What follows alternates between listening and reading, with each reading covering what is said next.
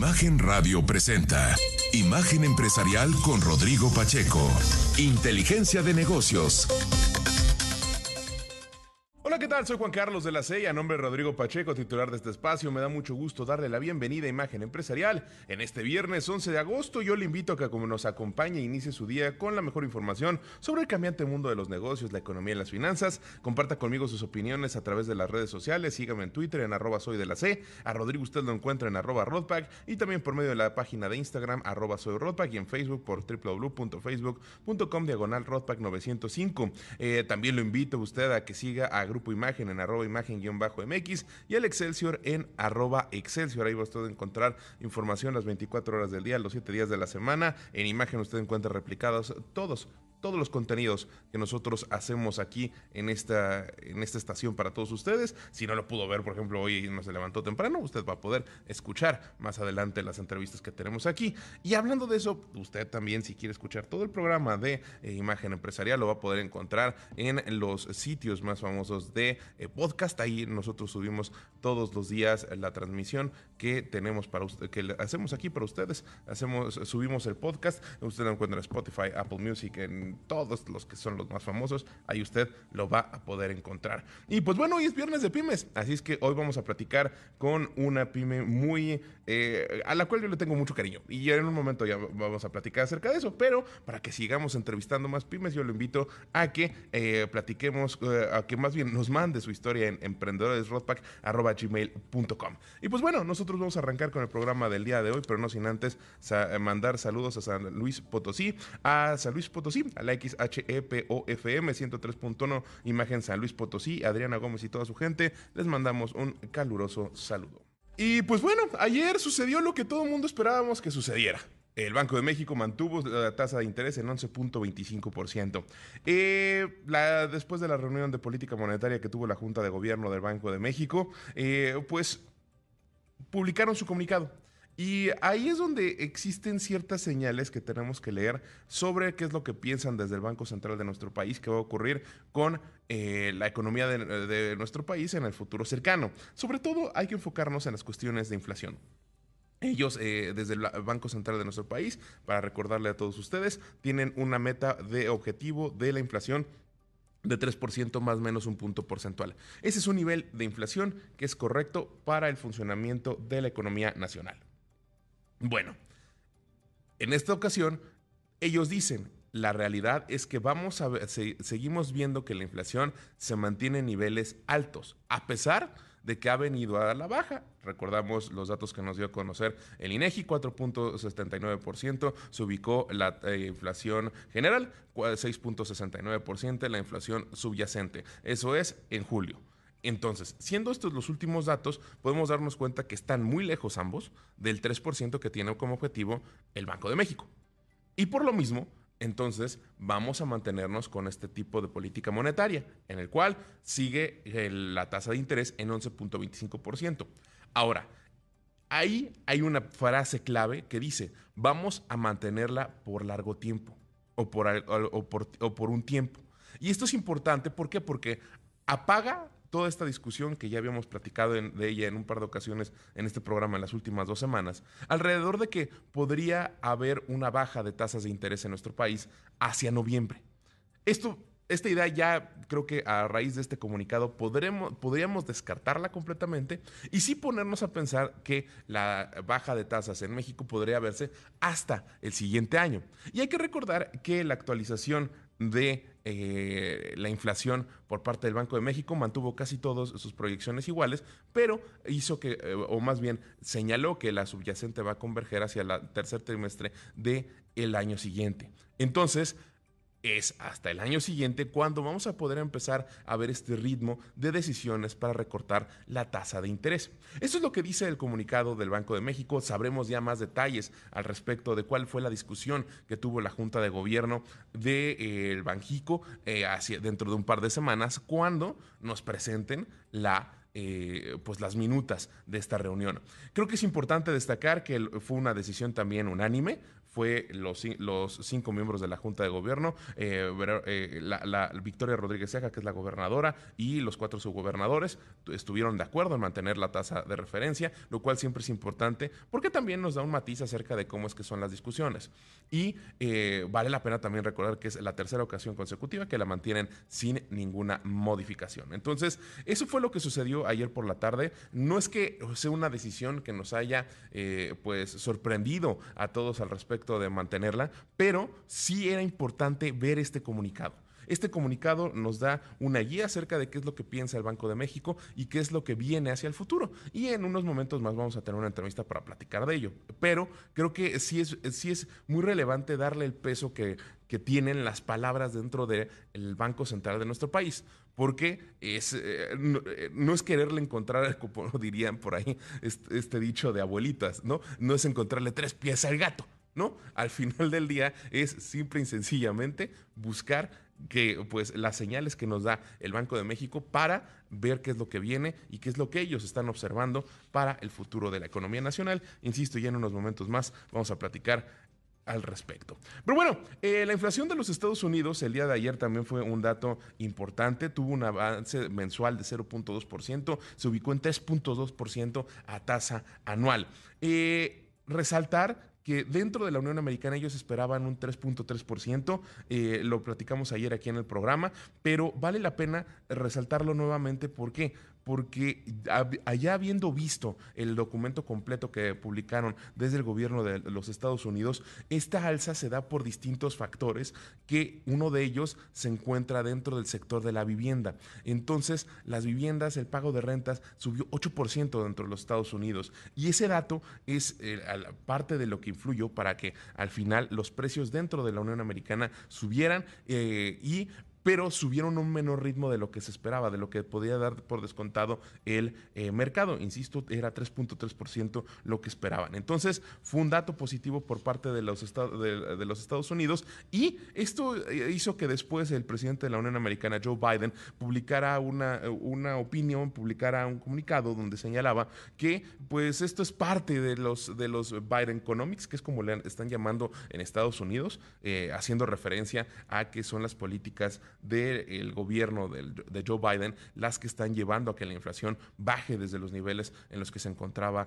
hace un año y que pues los están ayudando a salir primero de la crisis de la pandemia y después de lo que sucedió con los mercados y esta afectación que hubo a nivel internacional por la invasión de Rusia a Ucrania. Entonces, eh, vale la pena ver cuál es la narrativa que están tomando. Eh, había por ahí algunas noticias eh, en las que resaltaban que el presidente de los Estados Unidos no señaló el alza de, de 3 a 3.2%, pero eh, sí comentaba que en los últimos seis meses han visto un buen ritmo, lo que también es positivo porque nos lleva a la narrativa de que dentro de los Estados Unidos pues siguen alejándose cada vez más de la recesión. Pero bueno, ya estamos eh, por unos, a un minuto más o menos de salir a un corte, pero antes de eso, yo le, yo le quiero contar al respecto de un dato muy relevante para la economía de nuestro país.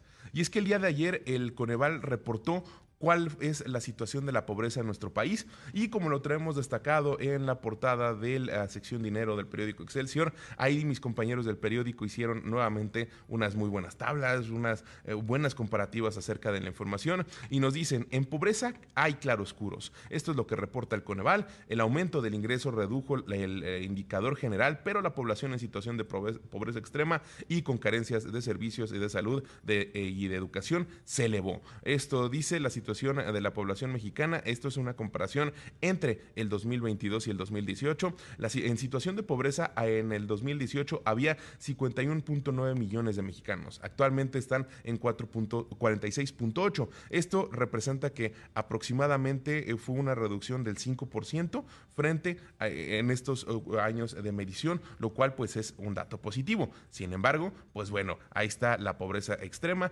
que fue eh, de 9.1 millones de mexicanos. Eso es lo que dice también en la tabla que tenemos aquí en el eh, periódico Excelsior. Por otra parte, eh, existen eh, las carencias sociales, que son aquellas personas en nuestro país que no tienen acceso a servicios de salud. Esta cantidad de mexicanos se incrementó de 32.7 que había en el 2018 a 37.9 millones de mexicanos. Y es importante tener en cuenta que los servicios de salud, los servicios primarios son pues los que a los que tienen contacto o son todas las personas deberían de estar, de poder tenerlas. Y es donde vamos a ver la medición y el avance dentro de la economía y dentro de nuestro país, mientras más personas puedan tener acceso a ellos. Y bueno, hay muchos otros datos para observar dentro de esta, eh, este, este documento del Coneval. Yo le invito a que lea el documento del Coneval y que también lea la noticia que preparamos para ustedes en la portada de la sección dinero del periódico Excelsior. 6 con 12, vamos a un corte y regresamos con más.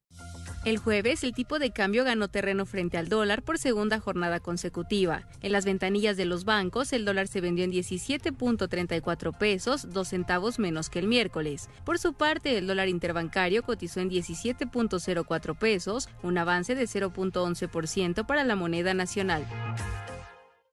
6.16 de la mañana regresamos con más aquí en Imagen Empresarial y está con nosotros Alejandro Padilla, director general junto de análisis económico y financiero de Grupo Financiero Banorte. ¿Cómo estás Alejandro? Gracias por contestarnos esta mañana.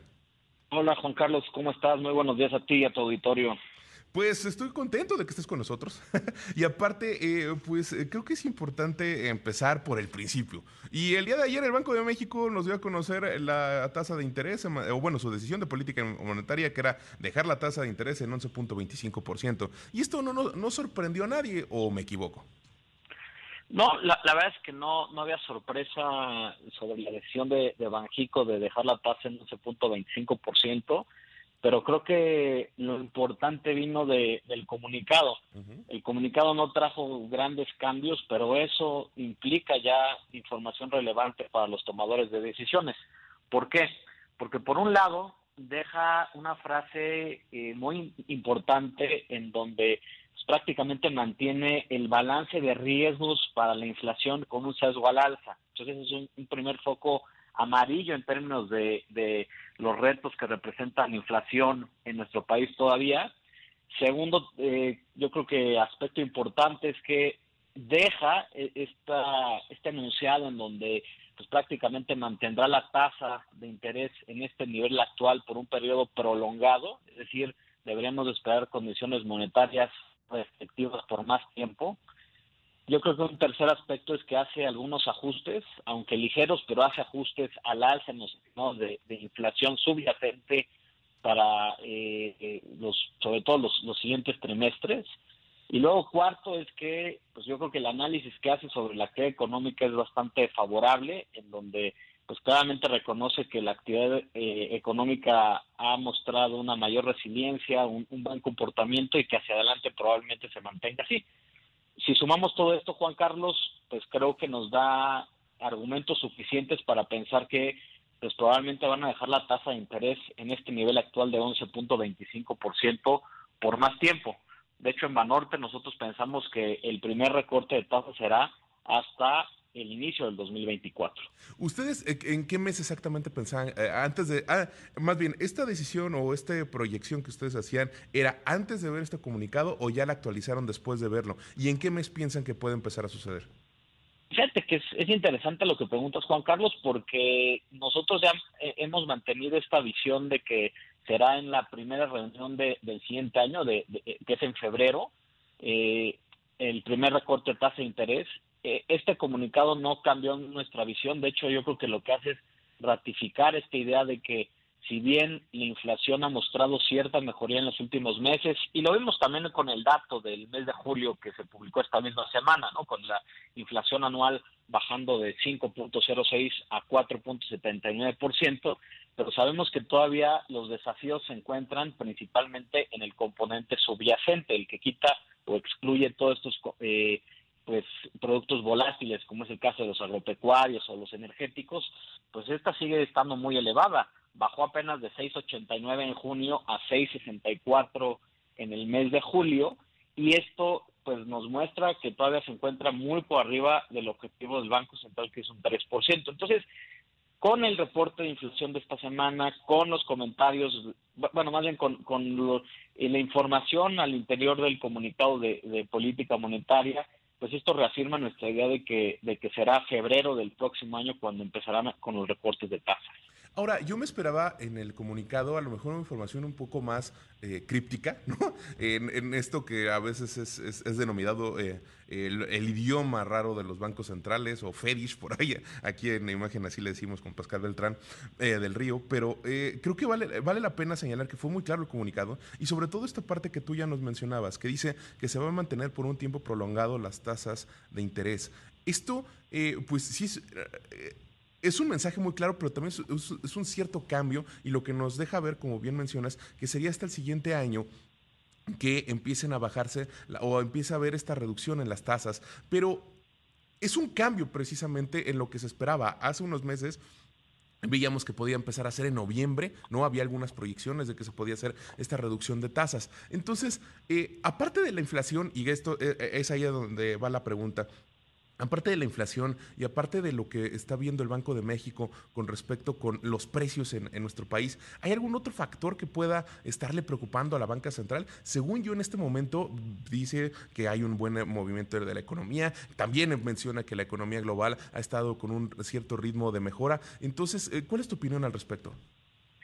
Yo creo que eh, lo que podamos estar viendo en términos de la discusión del Banco Central, además de los determinantes de la inflación, probablemente va a ser pues, la estructura monetaria relativa con otros bancos centrales, especialmente con el Banco de la Reserva Federal en Estados Unidos, porque todavía hay un muy importante debate eh, en el mundo sobre si el Fed subirá o no una vez más su tasa de interés.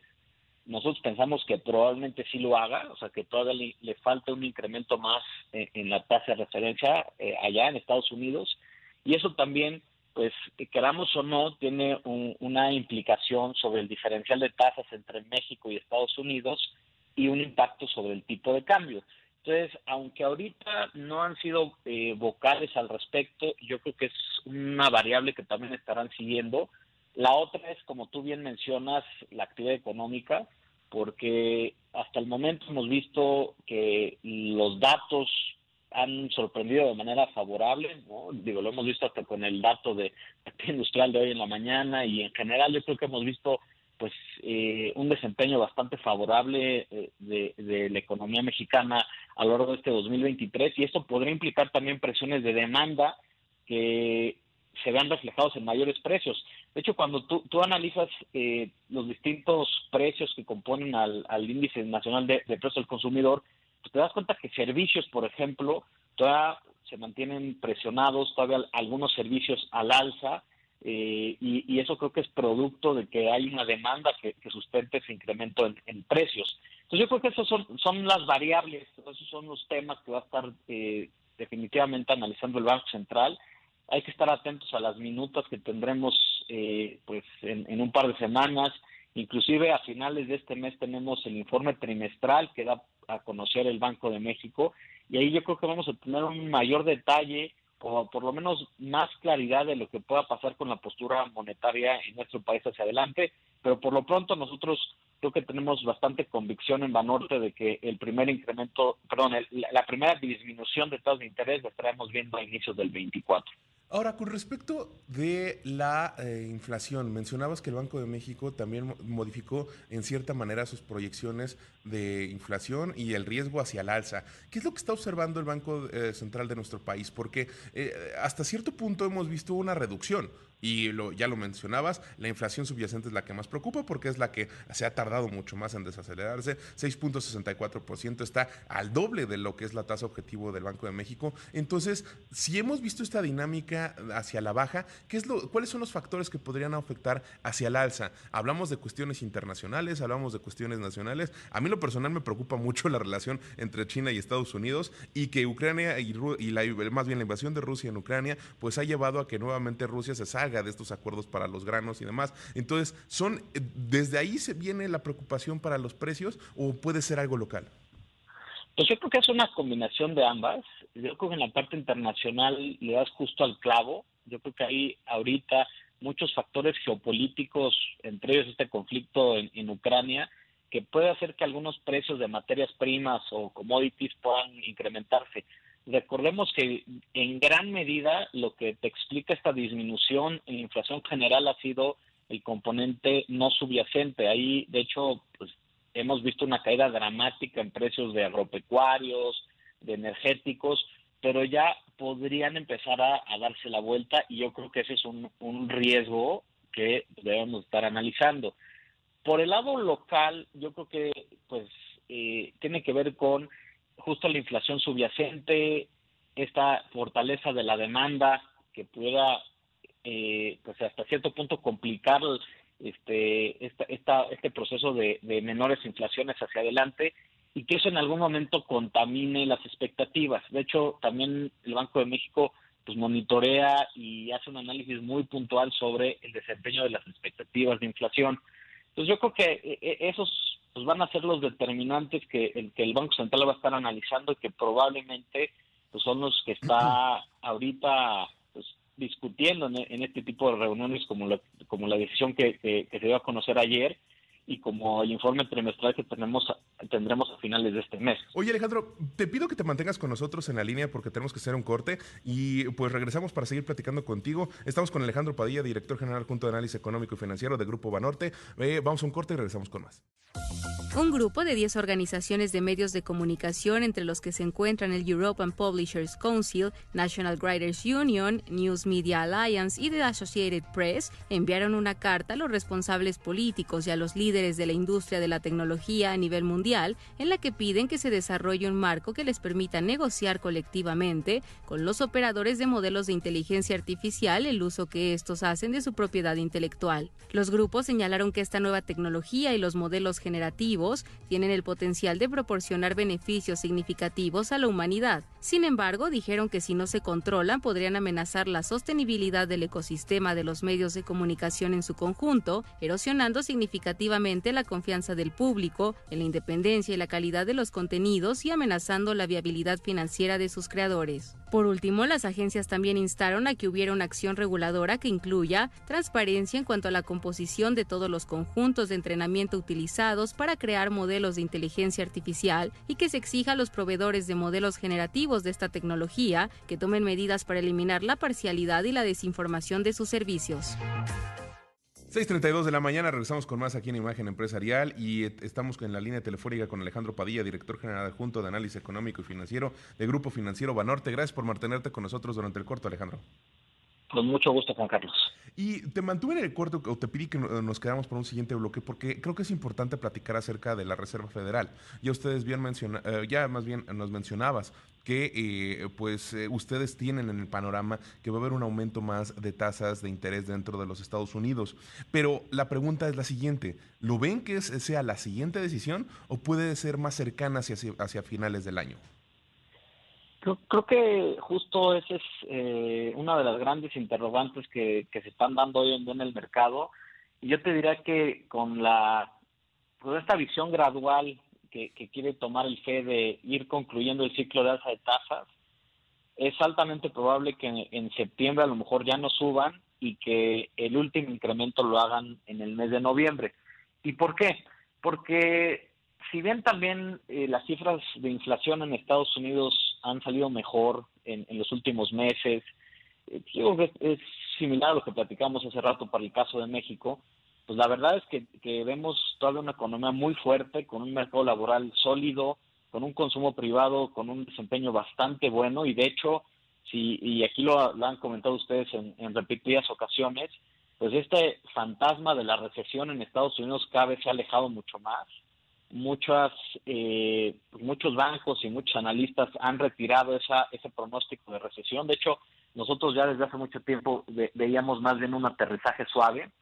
Y eso es lo que está viendo eh, el Banco de la Reserva Federal, una economía que eh, sigue fuerte y que probablemente complique mucho el que puedan alcanzar el objetivo de inflación. Y por eso es que creo que, que podamos estar viendo un incremento más en la tasa de interés.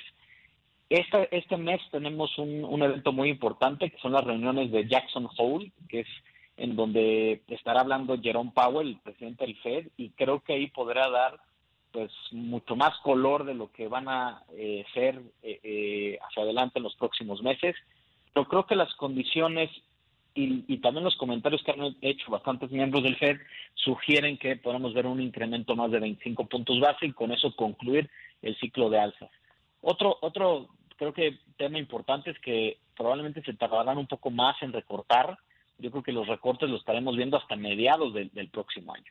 Y es que el recorte de las tasas dentro de los Estados Unidos también se presta complicado porque a, pesar de que fue un dato positivo el hecho de que crearon 187 mil puestos de trabajo en el último mes, pues eso está lejos de los 200 mil que necesitan y también pues es lejos de lo que el mercado eh, pues estaba esperando. Además, la tasa, de, eh, bueno, aunado a eso, pues tienen una tasa de desocupación que bajó, se ubicó en 3.5% eh, o 3.3%, se, me, se me fue el dato, pero está abajo de, de tres punto y tantos por ciento. Entonces es un buen dato de la, de la desocupación. Y por el otro lado, eh, el día de ayer nos enteramos de su inflación, que si bien estuvo por debajo de lo que esperaba el mercado de 3.3%, pues fue 3.2%, y eso sí representó un alza frente a junio, que también pues demuestra las, los problemas que han tenido a nivel internacional eh, y otros países aparte de México para combatir con la inflación. Entonces, creo que eh, son, son muchos datos los que tienen que analizar desde la Reserva Federal y por eso que existe tanta pues falta de, pues no quiero decirlo falta de conocimiento porque existen ahí los datos, pero no no hay tanta certeza sobre cuál es la hoja eh, de ruta, cuál es el camino que va a seguir la Reserva Federal, ¿no? Sí, de acuerdo. Y por eso yo creo que Powell y, varios miembros del Fed lo que han dicho es que pues las decisiones las irán tomando junta por junta, que tienen que recabar la mayor cantidad de información posible. Y sabes, Juan Carlos, yo creo que es, es, importantísimo también recordar que el Fed ya se equivocó al momento de empezar a subir tasas de interés. Si tú recuerdas, fueron muy permisibles con la inflación, traen este discurso de que la inflación iba a ser transitoria y no subieron cuando pues, muchos países, especialmente emergentes, comenzaron con la restricción monetaria y lo hicieron de manera tardía, lo hicieron hasta marzo del año pasado y fue cuando empezaron a subir tasas de una manera muy acelerada. Entonces yo creo que el Fed, también teniendo ese antecedente de que se equivocó al, al empezar tarde con, el inicio del, de las subidas de tasas de interés. Creo que ahora va a preferir ser mucho más prudente y cauteloso, justo para que no sea criticado por no atender pues, uno de sus dos principales mandatos, que es la inflación. Entonces, yo creo que eso también nos pone en una, situación distinta, una situación en la cual pues van a tener que hacer todo lo posible para que la inflación conversa a su objetivo del 2% que de hecho en, eh, hace pocos años hicieron un cambio. En promedio tiene que estar alrededor del 2%. Ya llevamos por lo menos dos años muy por arriba. Entonces, tienen que asegurarse de que la inflación esté baja. Y, yo creo que por eso es que podamos ver un incremento más por parte de Fed y que seguramente se tardarán al momento de empezar ya con los recortes de tasa de interés. Y nada más para aclarar, sí, sí quedó en 3.5% la tasa de desocupación dentro de los Estados Unidos, pero fue, fue, una, ligera, fue una ligera baja desde el 3.6% del mes anterior. Ahora, regresando a nuestro país, la economía creció 3.6% en el, en el segundo trimestre, 3.6% a lo largo de los primeros seis meses del año. Esto, si bien es un dato muy positivo, también es un dato que está excediendo todas las expectativas que había al respecto de nuestro país, porque como se esperaba una recesión dentro de los Estados Unidos, eso se pensaba que iba a afectar fuertemente el desempeño de México. Al no haber recesión en la Unión Americana, está teniendo un mejor desempeño, pero también hemos visto un mejor desempeño dentro de nuestro país. Lo comentabas, cada día vemos distintos indicadores que nos reflejan un, buen estado de la economía nacional. Entonces, ¿hasta dónde va, va, a llegar este buen momento que existe de la economía de nuestro país? ¿Qué, qué podemos esperar para el segundo semestre? Pues mira, nosotros en, en Banorte tenemos estimado que, que el PIB estará creciendo 2.7% este año, que todavía gran parte de la inercia favorable de los eh, últimos trimestres que han sido bastante buenos podría todavía extenderse hacia el tercer trimestre y quizás empezar a moderarse a finales del año de la mano con pues, una desaceleración esperada en Estados Unidos. O sea, no, no va a haber recesión en Estados Unidos, pero creo que sí es prudente pensar que con el efecto rezagado de una política monetaria restrictiva deberíamos de ver una economía que comienza a moderarse. Por eso creo que todavía podremos tener un buen muy buen tercer trimestre del año y cierta moderación en el cuarto trimestre. Aún así, yo creo que pensar en, al, en nuestro 2.7, inclusive algo cercano al 3% como crecimiento para todo este año es bastante favorable. Cuando vemos cuáles han sido los motores de, crecimiento de la economía mexicana, nos damos cuenta que es el consumo privado el que principalmente ha contribuido con, con pues, este buen dinamismo del cual hemos estado hablando. Ahí han sido muy importantes eh, muchos de los sectores que fueron fuertemente afectados durante la pandemia y que ahora están regresando con mucha fuerza, principalmente el tema de servicios. Cuando tú analizas, por ejemplo, el comportamiento de hoteles y restaurantes, de transporte, de esparcimiento o de entretenimiento, pues ahí te das cuenta que eh, la, las tasas de crecimiento son altísimas y esto refleja también un consumidor que se está adaptando a una nueva normalidad después de que estuvimos encerrados por, por mucho tiempo. Entonces, ahí, ahí hay un factor favorable. Luego, por el otro lado, la inversión ha estado repuntando en, el último par de trimestres de una manera significativa. Yo creo que se explica por dos factores. El primero es... Claro. Eh, por desgracia se nos acaba el tiempo de la entrevista, y, pero creo que sí es muy relevante platicar acerca de la inversión, el consumo, lo que sucede en la, en la economía de nuestro país. Así es que te vamos a buscar más adelante. Alejandro Padilla, director general de análisis financiero del Grupo Financiero Banorte. Hasta la próxima. International Business Machines, mejor conocida como IBM, dio a conocer que a partir de ahora integrará Llama 2 de Meta a Watson, que es su sistema basado en inteligencia artificial, lo que apoyará su estrategia de ofrecer modelos de inteligencia artificial propios y de terceros. Esta noticia se da a conocer en un momento en el que en Watson los creadores de esta nueva tecnología ya pueden aprovechar los modelos de IBM que están preentrenados para dar soporte a una serie de tareas de procesamiento del lenguaje natural, como la respuesta a preguntas, la generación y resumen de contenidos y la clasificación y extracción de textos. Por otro lado, IBM dijo que este acuerdo marca otro hito en sus esfuerzos por integrar a la inteligencia artificial y añadió que próximamente dará a conocer el lanzamiento de su AI Tuning Studio y de otros modelos adicionales en la plataforma Watson X AI, al mismo tiempo que continúa comprometida a mantener los principios de confianza y seguridad en primer plano a medida que sigue desplegando sus capacidades en este sector. 6:45 de la mañana regresamos con más aquí en Imagen Empresarial y me da muchísimo gusto saludar esta mañana a la pyme que vamos a platicar con ella el día de hoy. Él es Jesús Núñez, fundador de Four Bodies. Y quiero destacar algo. Él estuvo con nosotros antes de que iniciáramos con esta dinámica de las pymes hace aproximadamente año, año y medio, si no me recuerdo. Y estuvo aquí platicando con Rodrigo acerca de lo que era su empresa y demás. Y creo que vale la pena, o en la semana que estuvimos platicando, pues vale la pena mucho hablar con él. ¿Por qué? Para ver cuál ha sido la evolución de su empresa. Entonces, Jesús, muchas gracias por despertarte temprano con nosotros aquí en Imagen Empresarial.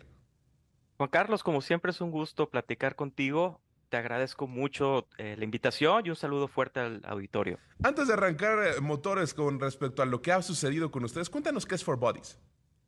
For Bodies, somos una empresa familiar 100% mexicana. Nosotros fabricamos snacks saludables fabricamos palomitas de maíz, rodejitas de papa y fabricamos chicharrón de cerdo, todos cocinados con aire caliente. Nuestra tecnología nos permite expandir estos productos sin necesidad de aceite, utilizar la mínima cantidad de ingredientes para tener un producto con etiqueta limpia y obviamente no sacrificar la experiencia de consumo que es un snack. tú cuando consumes un snack, definitivamente esperas una experiencia de satisfacción, de disfrute, eh, simplemente para pasar el tiempo, hacer el hambre. Y muchos snacks saludables, o la mayor parte de los snacks saludables, antes, cuando recién empezaba la categoría, pues tenían mal sabor y eran caros. Digo, seamos honestos, ¿verdad? Es por eso que, que, que era muy caro, tenían mal sabor. Y nosotros quisimos romper con ese, ese paradigma. Quisimos dar un producto con un sabor diferenciado y sobre todo quisimos dar un producto que tuviera buen precio. Entonces, esas son las dos pilares principales de nuestra compañía. Buen sabor, buen precio y obviamente todo lo que está detrás. Eh, natural, etiqueta limpia, sin gluten y bueno para ti. Y más de una vez he escuchado que el hecho del, éxito de ciertas marcas de papas ahorita, de, papas, quería no quería decir marcas, pero de, ciertas papas, ¿no? De ciertas eh, snacks, ¿no? Que existen en el mercado, es el crunch que hacen en tu boca y la experiencia precisamente que dices, ¿no? Esto es lo que te, lo que te lleva a engancharte y no comer solo una y comer varias y varias y que bueno, te puedes acabar 30 en una reunión con, con, con unos, con amigos y demás. Pero ahora, platícame, ¿Cuál ha sido la evolución en estos eh, año y medio, dos años de que platicamos contigo por primera ocasión? Creo que vale mucho la pena platicar que estabas en aquel entonces explorando cuáles eran los mercados dentro de México donde podías estar, estabas explorando cuál era el momento en el cual eh, podías eh, tú explotar para llegar a otras partes de México, pero ahora ya estás hablando de otras situaciones, por lo que me comentabas, estás hablando ya no solo de México, ya estás hablando a nivel internacional. Entonces, ¿cuál es el salto que han dado en Four Bodies? Mira, como, como bien comentas, el mercado de los snacks, pues es un, un mercado masivo, es un mercado que llegas a muchos, eh, a, mucho, a una gran cantidad de consumidores de diferentes nacionalidades. Eso nosotros lo detectamos con Four Buddies. Detectamos que independientemente fueras mexicano, vivieras en Estados Unidos, vivieras en Europa, Medio Oriente, pues siempre tenemos necesidad de consumir, como tú bien dijiste, una papa. Y la textura de la, del crispiness, ese crunch, pues es, un común denominador, ¿no? Cuando nosotros detectamos que el mercado nacional aún estaba en pañales para los snacks saludables, que el mainstream del mercado era eh, los productos, no quiero llamar chatarra, bueno, convencionales, eh, nos aliamos con un par de partners eh, muy grandes para Estados Unidos y para los mercados internacionales, en, este caso de Medio Oriente, y en un año hemos logrado estar en las principales ciudades de Estados Unidos, en 12, 14 plazas de Estados Unidos. Hemos estado, eh, entramos al mercado hispano, mercado muy complicado. El mercado hispano en Estados Unidos es un mercado muy complicado, contrario a lo que pudieras llegar a pensar. No porque seas latino en Estados Unidos significa que tienes los mismos hábitos de consumo que un mexicano. Entonces, eh, eh, a lo que voy es, detectamos esa oportunidad, vimos que había una coyuntura interesante porque México está de moda, los sabores mexicanos están de moda, nuestro sabor street elote, eh, sin hacer comercial, es un sabor que ha gustado a todo quien lo ha probado y dijimos, bueno, vamos con nuestros sabores ancla, vamos con nuestros productos estrella y vamos a explorar nuevos mercados. Estados Unidos fue una, nuestra primera incursión en los mercados internacionales. Hemos tenido, como todo, inicio de negocio, altas, bajas, pero pues ahí vamos, ¿no? Y en el caso de a principios de este año tuvimos la fortuna de entrar a Medio Oriente. Y en Medio Oriente hemos llegado a Arabia Saudita, a Emiratos Árabes Unidos, a Kuwait, Qatar, Bahrein, Oman. Y lo que hemos encontrado allá es ese misticismo de que México, pues lo que conocen es completamente irreal a lo que realmente es la cultura mexicana, los sabores mexicanos. Y si llegas con un producto que además es saludable, pues tienes, tienes una, un, punto a favor, ¿no? Ahora, platícanos, ¿cómo fue esta adaptación de ser una empresa pequeña mexicana que está buscando crecer en, nuestro país y después tener que adaptarse, tener que evolucionar algo que ya pues estás llegando a mercados internacionales? ¿Cómo es un salto cuántico? ¿Cómo es que lo lograron en menos de un año? Seguimos siendo pequeños, seguimos siendo una pyme. Digo, para que seguimos siendo una empresa familiar en donde mi esposa y yo somos los socios. Eh, no tenemos capital eh, en cuanto a capital invertido, no tenemos ningún socio, no, hemos levantado una ronda de capital, ni siquiera un dólar. Y el salto que tú mencionas es simplemente pues, un manejo eficiente de, de las finanzas de la, de la empresa.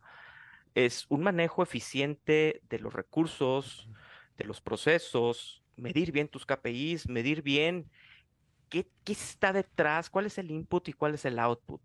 Y cuando tú tienes ese control de los inputs, de los outputs, y sabes qué es lo que demanda el mercado en términos de food safety, que es principal, ¿no? El food safety es, es básico, porque no puedes lanzar un producto alimenticio al mercado si no tiene una seguridad alimentaria. Un tema de calidad, que tengas una calidad constante en cuanto a sabor, en cuanto a textura, en cuanto a experiencia de consumo. Y cuando hablo experiencia de consumo es overall, ¿no? Es desde que abre la bolsa, desde que cómo lo ve, cómo lo percibe, cómo lo huele, cómo toma el envase. Eh, todo eso hablo de experiencia de consumo. y, sobre todo también encontrar aliados. Uno no puede solo. Una pyme nunca va a poder sola una pyme crecer si no tiene un aliado estratégico que te permita llegar a los mercados que tú quieres. No solo eh, estoy hablando de los mercados internacionales, lo mismo pasa en México, lo mismo pasa en tu misma ciudad, ¿no? Eh, afortunadamente hemos tenido nuestros clientes, se han convertido aliados muy importantes para nosotros, tanto en México como, como en el extranjero. Y esa apertura, esa confianza, esa relación comercial de confianza que hemos creado con ellos, pues obviamente vuelve más fáciles las cosas. Ahora Jesús, cuéntanos rápidamente. Eh, uno, ¿ya llegan a todos los mercados eh, en nuestro país o, ya están en todo México? ¿Ya, ¿Ya puede uno encontrar sus productos en todo el país? Y punto número dos, ¿cómo es que se hace para hacer un producto saludable que sea aceptado a nivel global? Un snack saludable, obviamente. Un, snack saludable. Respondiendo a tu primera pregunta, y, qué bueno que la, mencionas, México es un país que para los snacks saludables todavía estamos en, una situación un cuanto eh, en pañales. Y cuando menciono en pañales, eh, en comparación, por ejemplo, contra Chile, contra Brasil, en donde ya es parte fundamental de la dieta de los consumidores, en México todavía estamos acostumbrados a, y perdón la expresión, a la garnacha, ¿no? Estamos acostumbrados a la grasa, estamos acostumbrados a consumir productos que no son saludables y en donde el precio juega un papel importante. Y cuando hablo de esto, pues basta que tú te des una vuelta por los anaqueles de los supermercados o de las tiendas de conveniencia. Eh, si acaso el 1%, el 5% está dedicado a productos saludables, a, pymes. Y eso es una, barrera muy complicada. México es un país un poco complicado a pesar de que estemos nosotros aquí por, las condiciones del retail, las condiciones comerciales, las condiciones de logística y obviamente los hábitos de consumo de los, del mercado, de los consumidores. ¿Y cómo logras balancear crecimiento de una pyme? ¿Cómo logras crear un producto saludable? Pues entendiendo el mercado, escuchándolo, alineándote a las tendencias. Hay macro tendencias en el mundo que menciona que cada vez más estamos buscando alimentos saludables, sobre todo las economías desarrolladas, como la de, la de Estados Unidos, como la es la de los países árabes, que, ojo, no estamos llegando a los árabes, a los países árabes, estamos llegando a los expatriados que viven en aquellos países y que por condiciones de trabajo se han relocalizado. Y, eso es un, punto muy importante porque no sé si hayas tenido oportunidad de visitar aquellos países. Llega un momento en que te cansas de comer la comida todos los días y es, y es como todo, ¿no? Tú viajas incluso a Estados Unidos y, a, a, los dos días ya extrañas los tacos. Entonces, ese, ese mercado de nostalgia no lo estamos llevando a una nacionalidad, sino más bien a un eh, hemisferio, al hemisferio occidental y es, es ahí por donde vamos. Me parece, me parece relevante. Y ahora, mencionas que no han tenido apoyo de capital. Entonces, eh, o, capital de una, un fondo de inversión y demás. ¿Cómo ha sido llevar a cabo esto para una pyme? Porque creo que tu experiencia es muy valiosa para todas las personas que allá afuera no entran en estas rondas de capital y demás. Mira, eh, las rondas de capital en los últimos años han privilegiado los los fondos de inversión, los ángeles inversionistas a las empresas de tecnología. Y cuando hablo de empresas de tecnología, hablo de software, inteligencia artificial, todo lo que es, está en boga, de moda y que es fácil de escalar, porque pues lo único que necesitas son computadoras, ¿no? Y, programadores. En el caso de los productos de consumo, la situación se complica un cuanto porque el crecimiento no es tan exponencial estamos hablando, por ejemplo, que el índice, el crecimiento anual compuesto de los snacks en México saludables es del 5% al 2026, cuando en Estados Unidos es del 1.9%. Entonces, snacks salados saludables. Entonces, no es una industria que crezca en números así sexy como lo es la industria tecnológica, ¿verdad? Para los inversionistas.